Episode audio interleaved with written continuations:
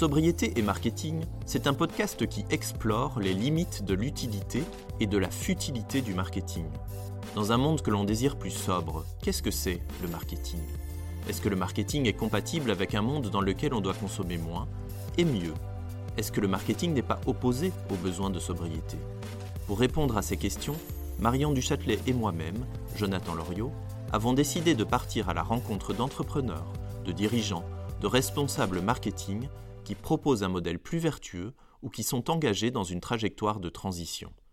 Nous vous souhaitons une bonne écoute. Bonjour Julie et bonjour à toutes et à tous. Alors Julie, je t'ai rencontrée une première fois lors d'une version test de la fresque du marketing cet été et une deuxième fois lors du petit déjeuner de lancement de cette même fresque. Euh, et dans ce, à ce petit déjeuner, il y avait une table ronde à laquelle tu as participé. Et j'ai beaucoup aimé ton discours. Alors j'avais très envie de t'entendre davantage. Donc merci pour ton temps ce matin. Est-ce que tu peux commencer merci Est-ce que tu peux commencer par te présenter et expliquer ton parcours et dire un peu ce que tu fais aujourd'hui? Oui, avec plaisir. Euh, merci à toi pour l'invitation. Euh, ravie de, d'être euh, pour la première fois sur un podcast. J'en écoute beaucoup, mais euh, c'est le premier exercice, donc euh, avec plaisir pour cette expérience. donc, je m'appelle Julie Matthews. Je, je, vais commencer par dire que, en fait, j'ai toujours été passionnée par les sujets de transition écologique. alors, on n'est peut-être pas passionné quand on a 10 ans, mais moi, je, déjà, quand j'étais adolescente, je savais que ma vie serait tournée vers ces sujets-là pour à la fois aider la société à prendre conscience de son impact et euh, la réduire. Donc euh, voilà, ça, ça c'est quand j'avais 14-15 ans. Euh, et donc depuis que j'ai 14-15 ans, c'est ça qui me, qui me motive, qui me fait me lever le matin, qui m'a orienté dans les études que j'ai faites, qui m'a aussi donné envie voilà, de faire les premiers métiers que j'ai pu faire plutôt dans l'industrie pour la réduction d'impact environnemental. Et puis après, progressivement, j'ai fait un petit peu différents types de métiers dans une grande entreprise pour le matériau pour la construction, où j'ai fait beaucoup d'industrie. Après, j'ai aussi rejoint les équipes marketing euh, pour lequel je travaillais en développement durable, mais euh, pour l'aspect euh, marketing au niveau international de la, de la branche. et, donc, et donc, ça m'a permis vraiment de voir une variété de, de métiers très, très intéressante. Et du coup, aujourd'hui, aujourd'hui, je travaille pour la fondation Good Planet. Ça fait un peu plus d'un an et demi maintenant que je, je, travaille pour cette fondation. Et je suis responsable de l'accompagnement des entreprises et des collectivités je peux peut-être te dire deux, trois mots sur la fondation. Moi, c'était ma, deuxième question. C'est quoi cette fondation? La fondation Good Planet, c'est une fondation reconnue d'utilité publique qui a été créée en 2005 par Yamartus Bertrand, donc qui est photographe et réalisateur, qui lui aussi a dédié sa vie à montrer la beauté de la planète pour donner envie de la préserver. Et donc la mission de la Fondation, c'est de sensibiliser vraiment le plus grand nombre euh, aux enjeux écologiques et solidaires et concrètement euh, d'agir pour un monde plus durable, euh, à la fois sur le terrain, en entreprise et pour les collectivités. Alors justement, comment tu accompagnes de façon concrète les entreprises et les collectivités? Alors concrètement, du coup, euh, moi je suis responsable d'une équipe de, on est, on n'est pas très nombreux, on est six personnes euh, où on, accompagne euh, ce domaine-là d'activité qui est en fait l'objectif, c'est vraiment d'accompagner de A à Z. On est conscient qu'il y a une maturité extrêmement variée de de profil et, euh, et de, de type d'entreprise. Et donc, pour faire ça, on fait de la sensibilisation, euh, donc c'est-à-dire à travers des ateliers de, sensibilisation, certains connus, d'autres un peu moins connus, euh, les fresques par exemple, mais on a aussi développé des ateliers en propre en lien avec les limites planétaires, en lien avec l'adaptation au changement climatique. et donc ça, voilà, l'objectif à travers souvent une approche team building, on va euh, amener des sujets euh, de fond euh, dans des formats ludiques et sympathiques. donc c'est pour la sensibilisation. On fait aussi de la formation. Depuis, depuis le début de l'année, on a un institut de formation qui est aussi certifié Calliope. Et donc, on, a, on a construit des modules de formation d'une journée pour les grandes thématiques liées aux, grands enjeux. Donc, on a euh, une journée dédiée au climat, une journée dédiée à la biodiversité, à l'économie circulaire, à l'alimentation responsable. Et ça, c'est vraiment pour donner les bases, partager vraiment et que les apprenants prennent conscience des grands enjeux pour derrière donner envie d'agir et, et donner des outils concrets pour agir. Donc ça, c'est la deuxième partie, la formation. Et la troisième partie, on fait aussi euh, ce qu'on appelle du conseil, euh, voilà, à, petite échelle, et puis avec aussi notre, euh, notre prisme ONG qui nous permet de dire des choses que, que certains pourraient peut-être pas dire à leurs clients. on fait historiquement beaucoup de bilans carbone qui permettent de, déjà de mesurer l'empreinte carbone des entreprises et bien sûr de la réduire derrière.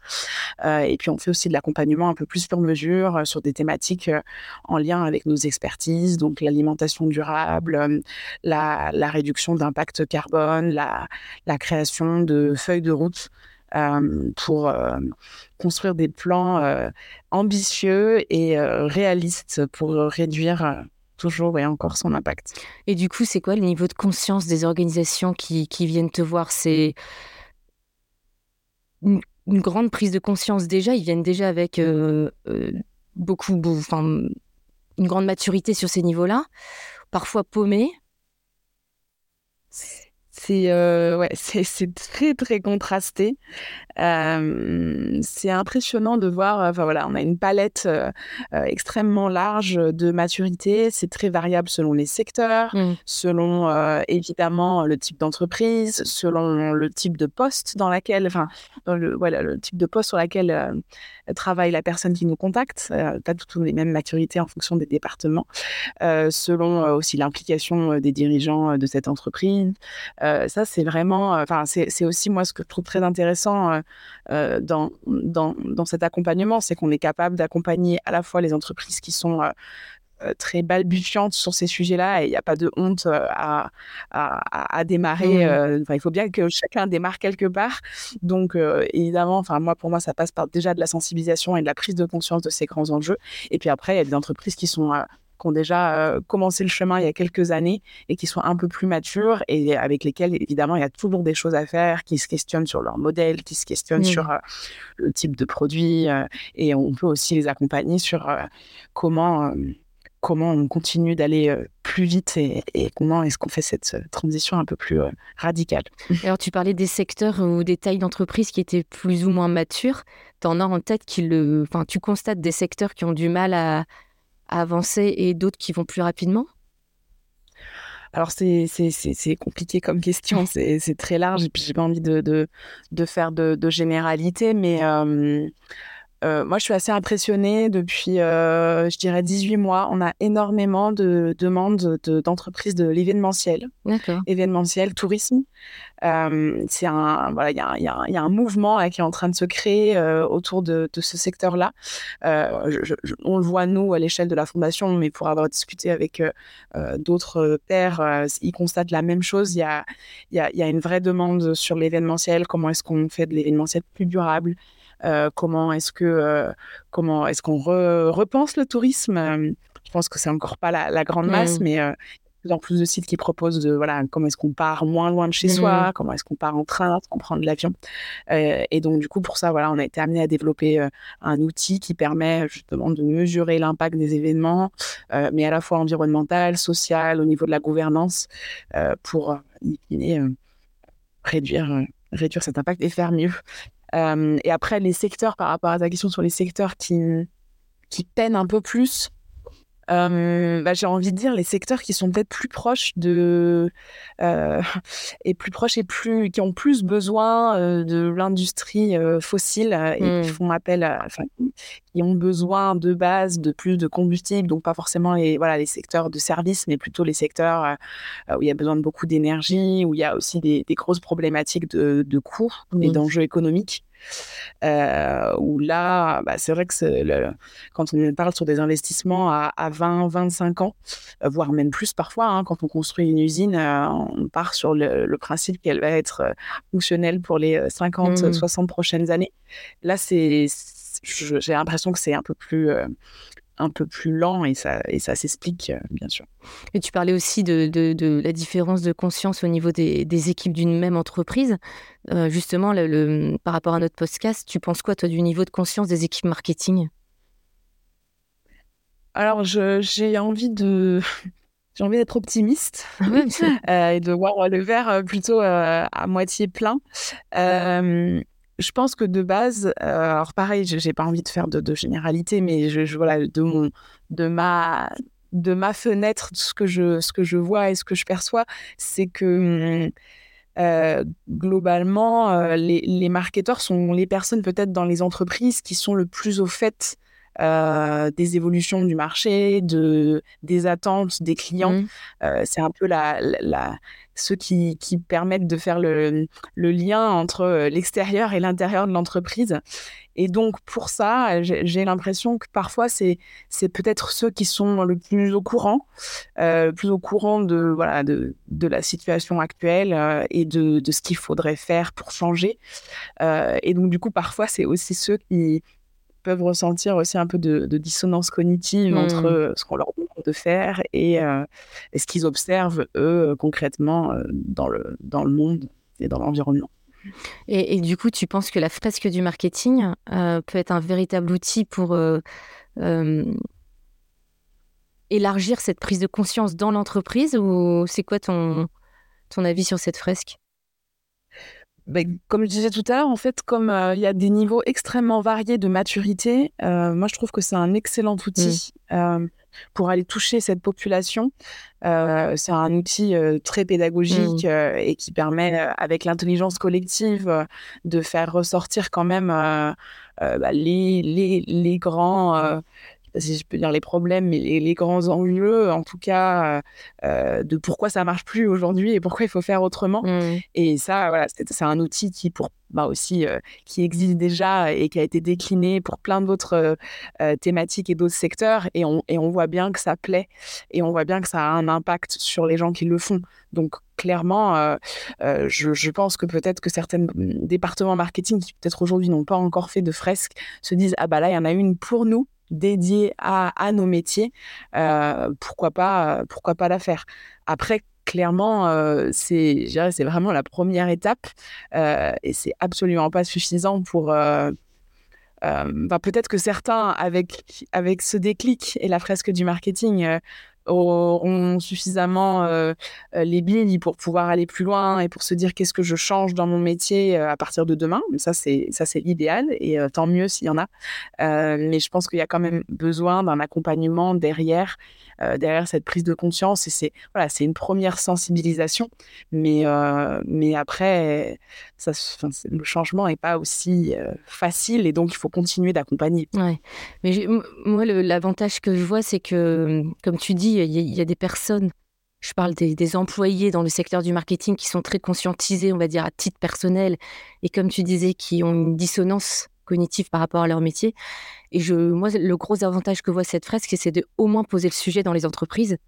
Et du coup, du coup vu que c'est posé, ne plus avoir, avoir peur de dire mais vous êtes sûr que si on, fait ce si on met en avant ce produit, ça va être bon? Enfin, je veux dire, le, au moins avoir le droit quelque part d'en parler, de, de légitimer ce côté-là. Donc, moi, je trouve ça vachement rassurant pour notre secteur parce que on en fait partie chez Pat Sander.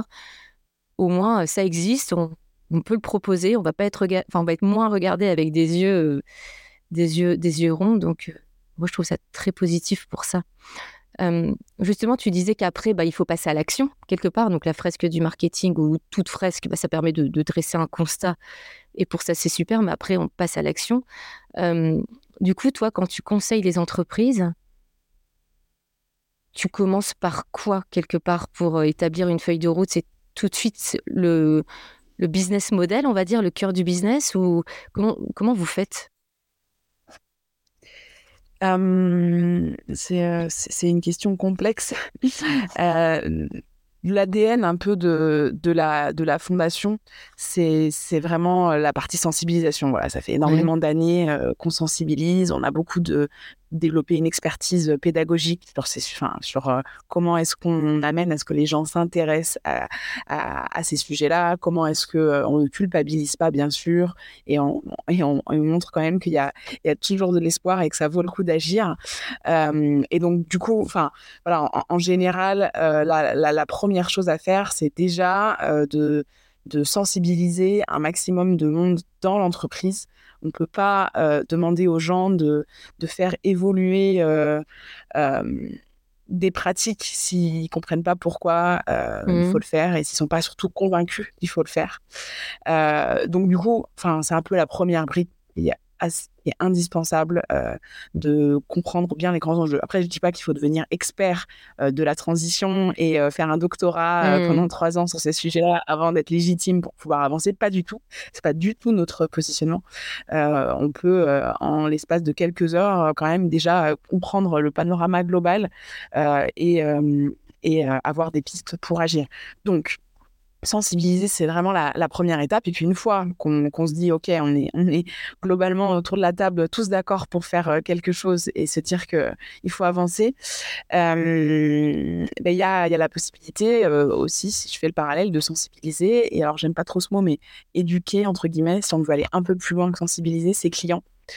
On a parfois tendance à se dire euh, il faut être absolument clean auprès de ses clients et il faut on est juste dans une relation commerciale, mais en fait, euh, plus aussi euh, les parties prenantes de l'entreprise vont comprendre pourquoi il faut changer, plus ça va être aussi des alliés euh, sur euh, la modification de, de l'offre que l'entreprise va pouvoir faire.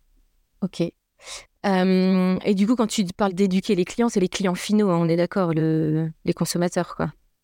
Pas forcément. Alors, il y a les deux. euh, les deux. Je pense à un, à un exemple là, récemment où euh, on travaille pour euh, une entreprise euh, qui, qui est dans le secteur de la petite enfance. Ouais. Et, et, et eux, ils ont en fait des clients du coup en B2B qui, enfin, pardon, des fournisseurs. Là, c'est pour, là, c'est plutôt sur la chaîne des fournisseurs. Mais en fait, c'est, toute la chaîne de valeur qu'il faut, qu'il faut transformer. Mm. Euh, et donc, du coup, ça, c'est, c'est assez indispensable de, de, que tout le monde euh, soit au même niveau d'information et que euh, tout le monde se, se mette au diapason sur euh, cette transformation. Donc, quand, quand je dis client, c'est évidemment, il y a, y a voilà, Ouais. les parties prenantes euh, de l'entreprise euh, qu'il faut faire euh, évoluer. Alors, le- lors de, la, lors de la table ronde, du coup, de, de cette fameuse fresque du, du marketing, il y avait euh, des entreprises qui, qui, qui témoignaient et étaient dirigeants marketing de ces, en- de ces entreprises-là. Et je constatais qu'elles arrivaient assez bien à bouger sur les, AP les aspects éco-conception de leurs produits. Donc, trouver de nouvelles techniques pour qu'on utilise plus de matériaux recyclés, etc. Mais que ça avançait beaucoup moins vite sur euh, les techniques opérationnelles marketing. Donc, comment je vends ces fameux produits? Ça, ça n'arrive ça n'évoluait pas beaucoup. Comment t'expliques qu'on avance bien sur un sujet et qu'on a du mal à avancer sur, sur cet autre aspect? Ah, c'est, une, très bonne euh, question. Euh, bon, déjà, de base, euh, les, en particulier les grandes entreprises, mais toutes les entreprises ont une inertie Mm. euh, importante pour le changement. Euh, donc, je, parfois, c'est peut-être plus simple de faire changer les choses en interne. Donc, l'éco- l'éco-conception, ça va pas y avoir de grandes implications sur le type de produit mis sur le marché ou sur le type d'offre. C'est vraiment euh, euh, au sein de l'entreprise, euh, si tout le monde arrive à se mettre d'accord pour pouvoir faire évoluer certaines choses, se mettre d'accord sur un cahier des charges, où ça peut paraître un peu plus facile et rapide à mettre en œuvre. Euh, sur la partie marketing, c'est là où ça va toucher à- avec l'extérieur de l'entreprise. Euh, et là, bah, du coup, ça peut peut-être euh, remettre en cause euh, un certain euh, euh, panel des clients qui avaient l'habitude de, qui avaient l'habitude de certains produits de l'entreprise, ou euh, ça peut venir peut-être toucher au modèle économique, ça peut venir toucher à la performance économique. Et je pense que ça, ça, les entreprises aujourd'hui sont quand même euh, peut-être, euh, et à juste titre, hein, un peu plus frileuses à, à faire évoluer euh, ces, ces aspects-là. Alors, moi, je pense que c'est vraiment ça. Parce que quand tu parlais de modèle économique, parce que ça touche au modèle économique, quelque part, les techniques opérationnelles marketing que tu mets en place, bah, c'est caler à tes revenus que tu espères. Tu vois, si tu es dans une technique, si tes revenus sont basés sur une technique promotionnelle et que tout d'un coup on te dit euh, il faut en faire moins, bah, tu as peur du, du coup de, de tes revenus. Donc, je- je- moi, je suis plus, enfin, plus en plus convaincue que c'est euh, à cause de ça. Et hum, j'ai bien aimé quand tu parlais euh, lors de cette table ronde de changer de paradigme et qu'en fait le marketing c'était pas juste de consommer mieux mais c'était aussi de consommer moins. Tu l'as répété plusieurs fois lors, de cette table ronde et j'ai beaucoup aimé cette transparence et cette vérité. Euh, du coup, comment est-ce que vous vous accompagnez ou est-ce que tu as une idée de comment on fait pour qu'une entreprise avec des dirigeants qui sont, enfin, avec un modèle économique, on va dire classique, comment on fait pour les persuader en fait de consommer, de, de, vendre moins quelque part? Hmm.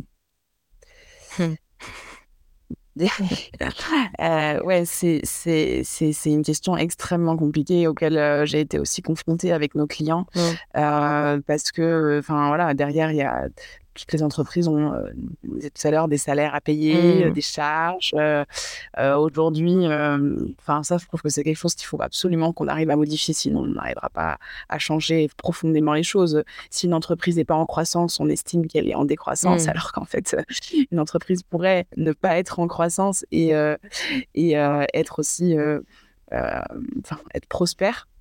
Euh, donc il y, a à la fois, euh, par exemple aussi pour le monde financier, enfin je ne vais pas trop m'étendre sur ça, mais pour le monde financier, si on ne démontre pas à notre banquier qu'on fait une croissance chaque année, euh, mmh. le banquier n'a pas confiance. Donc déjà de base, en fait, toute la, toute le, tout le financement de base est, à revoir. Quoi. Mais, mais globalement, pour pour changer vraiment drastiquement ce modèle économique. Et il y en a un qui, se, qui ont, je pense, eu un, un tilt avec différents éléments, euh, enfin différents euh, événements euh, qui se sont passés et qui se sont dit, par exemple, il faut que je passe mon entreprise à, mission. Enfin, mon entreprise devient une entreprise à mission, par exemple. et là, du coup, ça permet d'intégrer en fait dans l'ADN de l'entreprise des éléments qui font qu'on va réussir progressivement à dissocier la, la, mission première de l'entreprise, qui est de générer de la richesse, euh, mais ça peut être de la richesse autre qu'économique. Hmm. Donc là, je pense que c'est vraiment au niveau de la, gouvernance euh, où euh, si on est capable d'intégrer d'autres types de missions que juste économiques dans la mission de l'entreprise, déjà, ça ouvre un mmh. certain nombre de, champs des possibles. Euh, et je dis pas, ça, ça se fait pas en deux jours, mais ça, ça, permet de mettre dans les statuts mmh. euh, quelque chose de fort sur lequel s'appuyer euh, pour derrière aller parler avec toutes les parties prenantes. Je sais pas si j'ai répondu à ta question. Bah, si je comprends, en fait, dans, on va dire dans une entreprise classique, si on, si on peut la faire évoluer, c'est d'écrire dans les statuts une raison d'être qui est, euh, on va dire, euh, décidé euh, collectivement par les, les, dirigeants et les employés de l'entreprise. Et du coup, vu que c'est dans la raison d'être, encore une fois, c'est affiché, c'est dit. Bon, bah maintenant, on décline et puis on se dit, c'est quoi nos autres missions, etc. Donc, si je comprends bien, et après, si on pousse le, le, truc des, des, statuts, c'est c'est les, les, coopératives qui, eux, d'emblée, elles ne pensent pas que à la, à la rentabilité, à la croissance. Enfin, la rentabilité, si, bien sûr, mais euh, enfin, dans, il y a des statuts, en fait, comme les coopératives qui, euh, d'emblée, ont, ont cet esprit de partage, quoi. Oui, oui, oui, euh, cet esprit de partage et aussi cet esprit de gouvernance partagée où aussi chacun des salariés a vraiment un rôle important dans la décision. ça, c'est sur les modèles de, de gouvernance. Euh, en fait, il y en a, là, ces dix dernières années, il y a, une explosion de types de modèles. Euh, euh, vertueux qui permettent de bien redistribuer la richesse, qui permettent mmh. d'impliquer dans la gouvernance. on parle, tu parles des coopératives, les, associations de mmh. base sont dire la société en fait. ça va peut-être paraître très très radical ce que je vais dire, mais est-ce qu'on peut pas se dire que là, on aurait besoin en fait que toutes les forces vives de notre société euh, soient euh, pour une société meilleure et pour un bien vivre ensemble, euh, plus que pour aller toujours rapporter des, chiffres et des dividendes aux actionnaires. Là, c'est un peu manichéen ce que je dis, mais j'ai l'espoir de me dire que on va progressivement vers ça, vers euh, des entreprises qui disent eh ben, moi, je veux servir la, communauté, la collectivité, euh, l'environnement qui est autour de moi et pas seulement euh, avoir voilà, une croissance infinie. et donc, du coup, comment est-ce que. Enfin, ça, ça, fait repenser toute l'activité de l'entreprise. Quand on mmh. se demande si mon activité, euh, sert euh, la société qui, est autour de moi. Euh, je pense qu'il y a un paquet d'entreprises qui peut-être modifieraient leurs activités. Ouais, après, ce qui est compliqué, c'est qu'on touche vachement à l'aspect un peu psychologique, quelque part, des dirigeants et, leur faire comprendre qu'il faut vendre moins quand ils, quand incapable, enfin quand t'as pas le logiciel pour ça, c'est, en fait, je trouve qu'il y a une réalité, on va dire physique avec les limites planétaires, etc. Puis il y a aussi la réalité psychologique des dirigeants qui, qui sont un peu pour l'instant qui se rencontrent pas. Sauf si, voilà, on commence à ouvrir, faire des statuts à mission, des bicorp, etc. Il y a, mmh, il y a un point, moi je trouve, qui pourrait rassembler tout le monde et, c'est drôle parce que je ne sais pas si tu connais le, blog, le média Bon Pote. Et ils ont sorti un article cette semaine là-dessus qui disait que la santé, le sujet de la santé, pourrait un peu réconcilier tout le monde. et je trouve que c'est un, sujet qui, est sous-exploité, même quand on, Et même les entreprises engagées qui vendent des, on va dire, des produits meilleurs ou des services meilleurs pour la planète, je trouve même qu'elles font pas assez le lien avec la santé. moi, plein de fois, je me bouge. Mon premier objectif, alors j'ai toujours, on va dire, ces aspects limites planétaires en tête, mais quand même, moi, mon moteur, c'est la santé. Tu vois, ce que moi je me mets dans le corps, ce que je mets dans le corps de mes enfants, etc. Et je trouve que les, entreprises n'en parlent pas assez dans leur sujet, dans leur message marketing, si on en revient en marketing ou, de communication. Et, et voilà, je trouve que c'est un sujet qui pourrait rassembler euh, beaucoup de partis politiques, beaucoup de dirigeants aussi, enfin voilà, qui pourrait rassembler. Oui, complètement. Mais en fait, tout ce qui touche à, au personnel, et ça, c'est quelque chose qu'on peut, qu'on peut voir directement. Après, je pense qu'il faut quand même faire attention à, à, cette approche-là parce que, justement, je crois qu'on est, on est dans une société où, où on fait parfois très attention à sa maison, à sa santé, etc. Et on oublie qu'en fait, tout est interconnecté. Mmh, Donc, mmh. en fait, on n'aura pas une santé humaine digne et correct si notre environnement il n'est pas aussi préservé. Mmh. Donc c'est tellement, tellement perméable mmh. que c'est aussi ça le, un des soucis, c'est qu'on a fait beaucoup de, de cases différentes en se disant on va d'abord traiter ce sujet-là, d'abord ça, mais en fait tout est interconnecté. Donc prendre soin de l'environnement, c'est aussi in fine prendre soin de la santé. C'est juste que c'est une boucle qui peut paraître parfois un peu déconnectée, mais c'est voilà, demain, si on réduit nos émissions de gaz à effet de serre et qu'on réduit, par exemple, les particules fines liées au trafic dans la rue, et eh ben, ça va faire moins de pollution dans nos villes et donc une meilleure santé. Donc, finalement, ça, ça, va aussi, ça va aussi ensemble. Prendre soin de l'environnement, c'est aussi prendre soin de la santé au global. Mmh. nous, il y a une question qu'on se pose beaucoup est-ce que tu penses qu'une une entreprise, on va dire un, paquebot, un grand compte, elle peut se transformer ou que franchement la rupture elle est obligatoire et qu'il faut partir from scratch? Bah, partir from scratch, ça prend toujours plus de temps parce que du coup, partir d'une feuille blanche, c'est ça peut être, long et, c'est pas toujours, on n'aboutit pas toujours à ce qu'on souhaite. et en même temps, je pense qu'il y a il y a certaines tailles d'entreprises qui, je parlais d'inertie tout à l'heure, mmh. font que c'est extrêmement lent à faire changer. Et même si parfois le PDG de cette même entreprise, et puis même on peut élargir un peu plus que le PDG, est convaincu qu'il faut faire évoluer, qu'il faut faire bouger, tout, tout prend beaucoup de temps.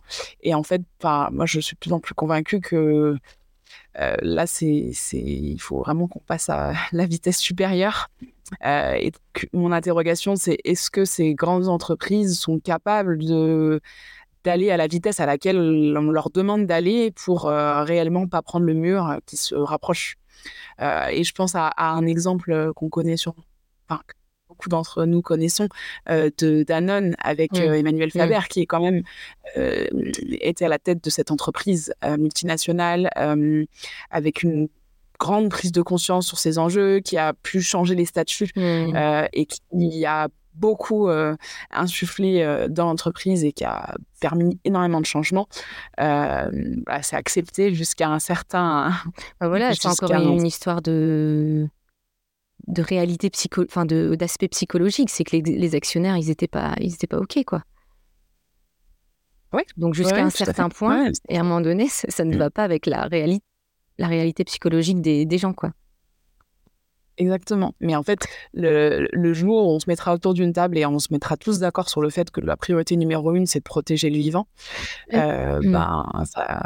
Est-ce que du coup, tu penses que selon toi, il y a un moment donné où, pour aller plus vite, en tout cas, et pour pas attendre que ça évolue euh, psychologiquement, euh, il le, y a le gouvernement qui devrait insuffler des lois? Pour aller plus vite, pour accélérer? Je, je, dans l'idée, pourquoi pas Et en même temps, on sait bien que imposer des choses euh, à des gens euh, qui ne veulent pas faire, c'est pas non plus la bonne solution. Euh, la contrainte, enfin, enfin, pour moi, cette transition, elle peut pas se faire sous la contrainte.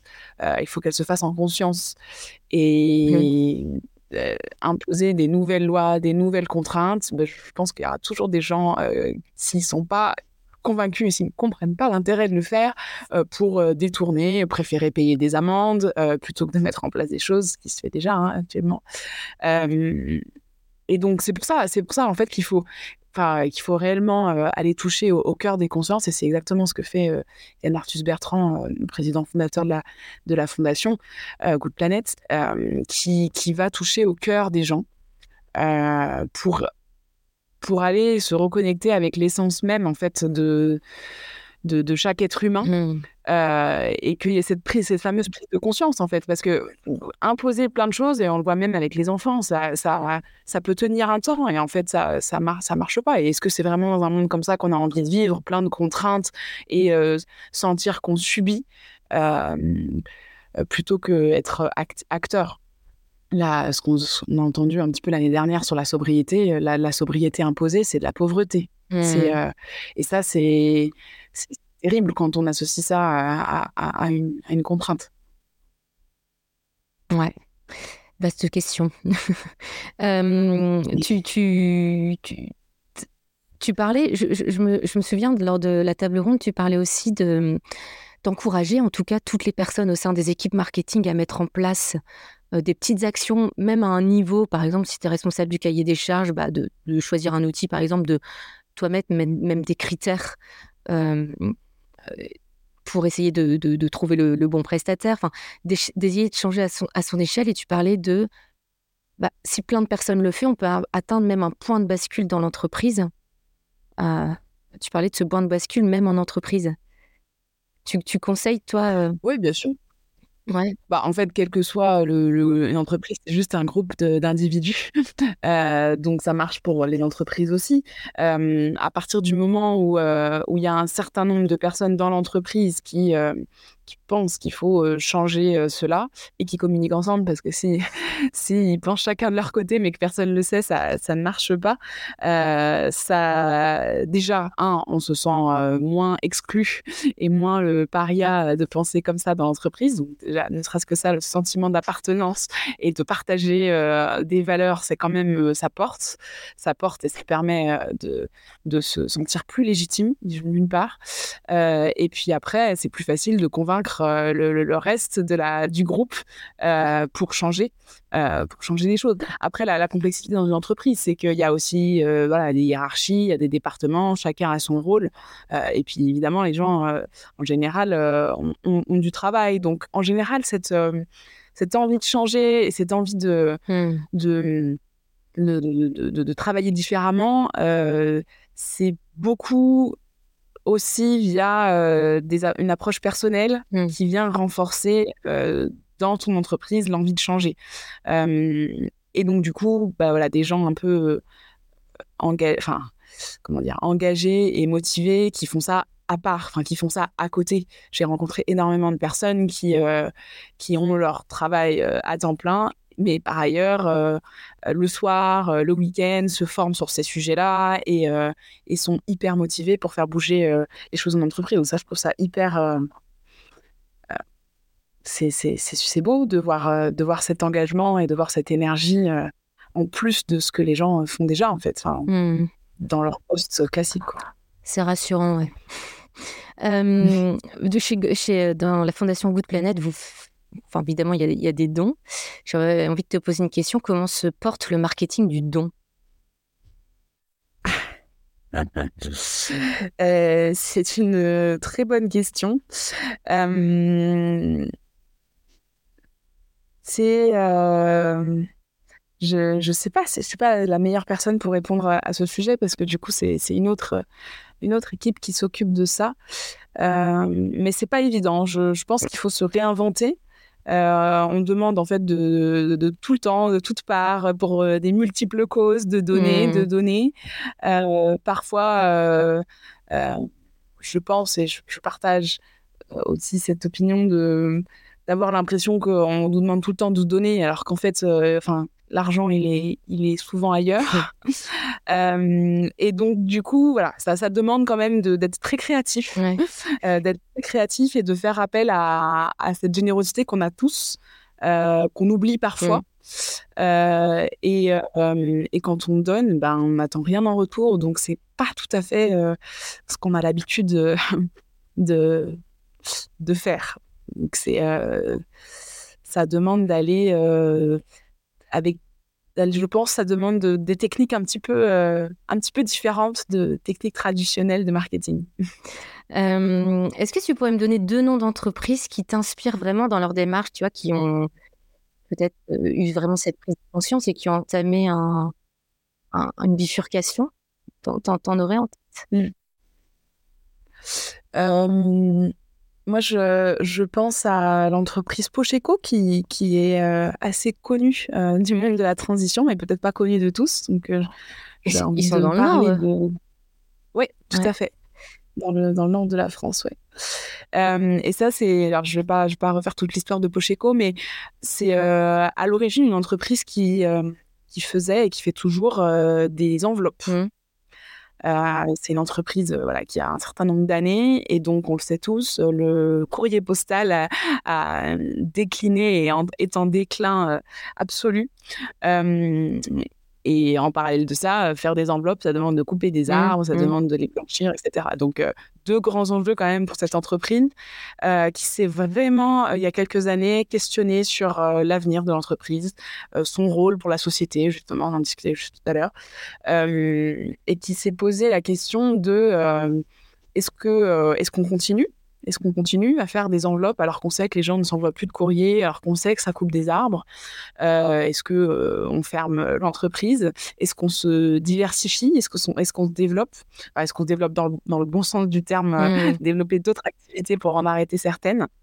Et donc, ils ont mis vraiment, pour le coup, tous les salariés autour de la table. Ils ont réfléchi. C'est pour le coup, c'est un vrai projet d'entreprise, euh, pas que d'une ou deux personnes euh, dans l'entreprise. Ils se sont demandé concrètement comment ils allaient faire pour euh, conserver les emplois, faire moins d'enveloppes, parce que de toute façon, il y a moins de gens qui achètent des enveloppes, les celles qui vont continuer à faire, les faire plus durablement, et évidemment, bah, du coup, compléter avec d'autres activités qui permettent de payer les salaires à la fin du mois. Et donc, euh, enfin voilà, si ça vous intéresse, vous pouvez aller creuser un peu plus sur leur histoire. Euh, mais ils ont, ils ont poussé à bout euh, sur certaines nouvelles activités, dont l'une d'entre elles, la proposition de visite guidée de leur site, mmh. qu'ils ont vraiment rénové et rendu très performant environnementalement parlant. et donc voilà, ça c'est une de leurs nouvelles activités. Donc je trouve que c'est un bel exemple euh, assez euh, enthousiasmant euh, de comment une entreprise peut se transformer dans une situation économique difficile sur des produits de toute façon qui vendaient de moins en moins. et je trouve que c'est assez, c'est assez beau ce qu'ils ont fait. Ouais, c'est clair, ça fait plusieurs fois qu'on, parle de cette boîte. En plus, moi, je, j'habite près de Lille, donc il faudrait que j'aille les voir en effet. T'es voisins, je ouais, crois. c'est la première euh, voilà, entreprise, entre guillemets, un peu plus classique à la base. Mmh. Et, euh, et, une autre entreprise, du coup, qui est pas, enfin, j'ai du mal à l'appeler entreprise, mais que j'admire beaucoup, c'est euh, Emmaüs, mmh. donc qui est plutôt une, une ONG, enfin, voilà, qu'on connaît tous, mais qui ont développé un certain nombre d'activités. ils ont aussi développé du e-commerce, ils ont, enfin, ils ont, voilà, ils essayent vraiment de d'être à la page sur un certain nombre de choses qu'ils peuvent proposer, tout en intégrant une dimension sociale hyper importante et en se questionnant sur leur utilité pour, pour les communautés, pour la société civile, tout en préservant l'environnement et en, en réduisant leur impact. donc en fait, c'est ça la clé quand on veut. C'est aussi inspirant le modèle qu'ils ont à la mmh. fois de en fait, quand, on veut bifurquer, la clé, c'est quand même de diminuer ton activité et d'en créer d'autres, quoi, à côté. Oui, bah, dans le cas de, de Pocheco, clairement, ils ont dû inventer des nouvelles activités euh, parce que vendre des lettres, au bout d'un moment, c'était plus possible. Après, je, crois qu'il faut aussi quand même être conscient sur le. Toutes les entreprises n'ont pas la capacité à, à, à, changer d'activité comme ça du jour au lendemain. Mmh. Et, et c'est pas, c'est pas ce qui est nécessaire non plus. C'est, je, je pense que d'abord, il faut se dire comment mon activité de base, je peux la faire mieux. Mmh. Euh, et puis peut-être que dès cette réflexion viendra euh, le, fait de se dire, eh ben, en fait, il faut que je réduise les volumes. Et donc, associé à ça, est-ce que je réduis le temps de travail de tout le monde? Est-ce que je réduis les salaires? Est-ce que euh, je construis une autre activité qui est complémentaire? Mais la, la, la, première réflexion de base à avoir, c'est comment je peux faire mieux? Euh, faire mieux, ça veut dire euh, comment est-ce que je réduis euh, l'empreinte environnementale de mes activités, comment est-ce que je j'augmente le bénéfice social pour la société? Et puis après, peut-être de, de, ça découlent des conclusions de éventuellement de nouvelles activités. Ok, merci Julie pour ton temps. Avec plaisir. Et puis ben, bonne journée. À toi aussi.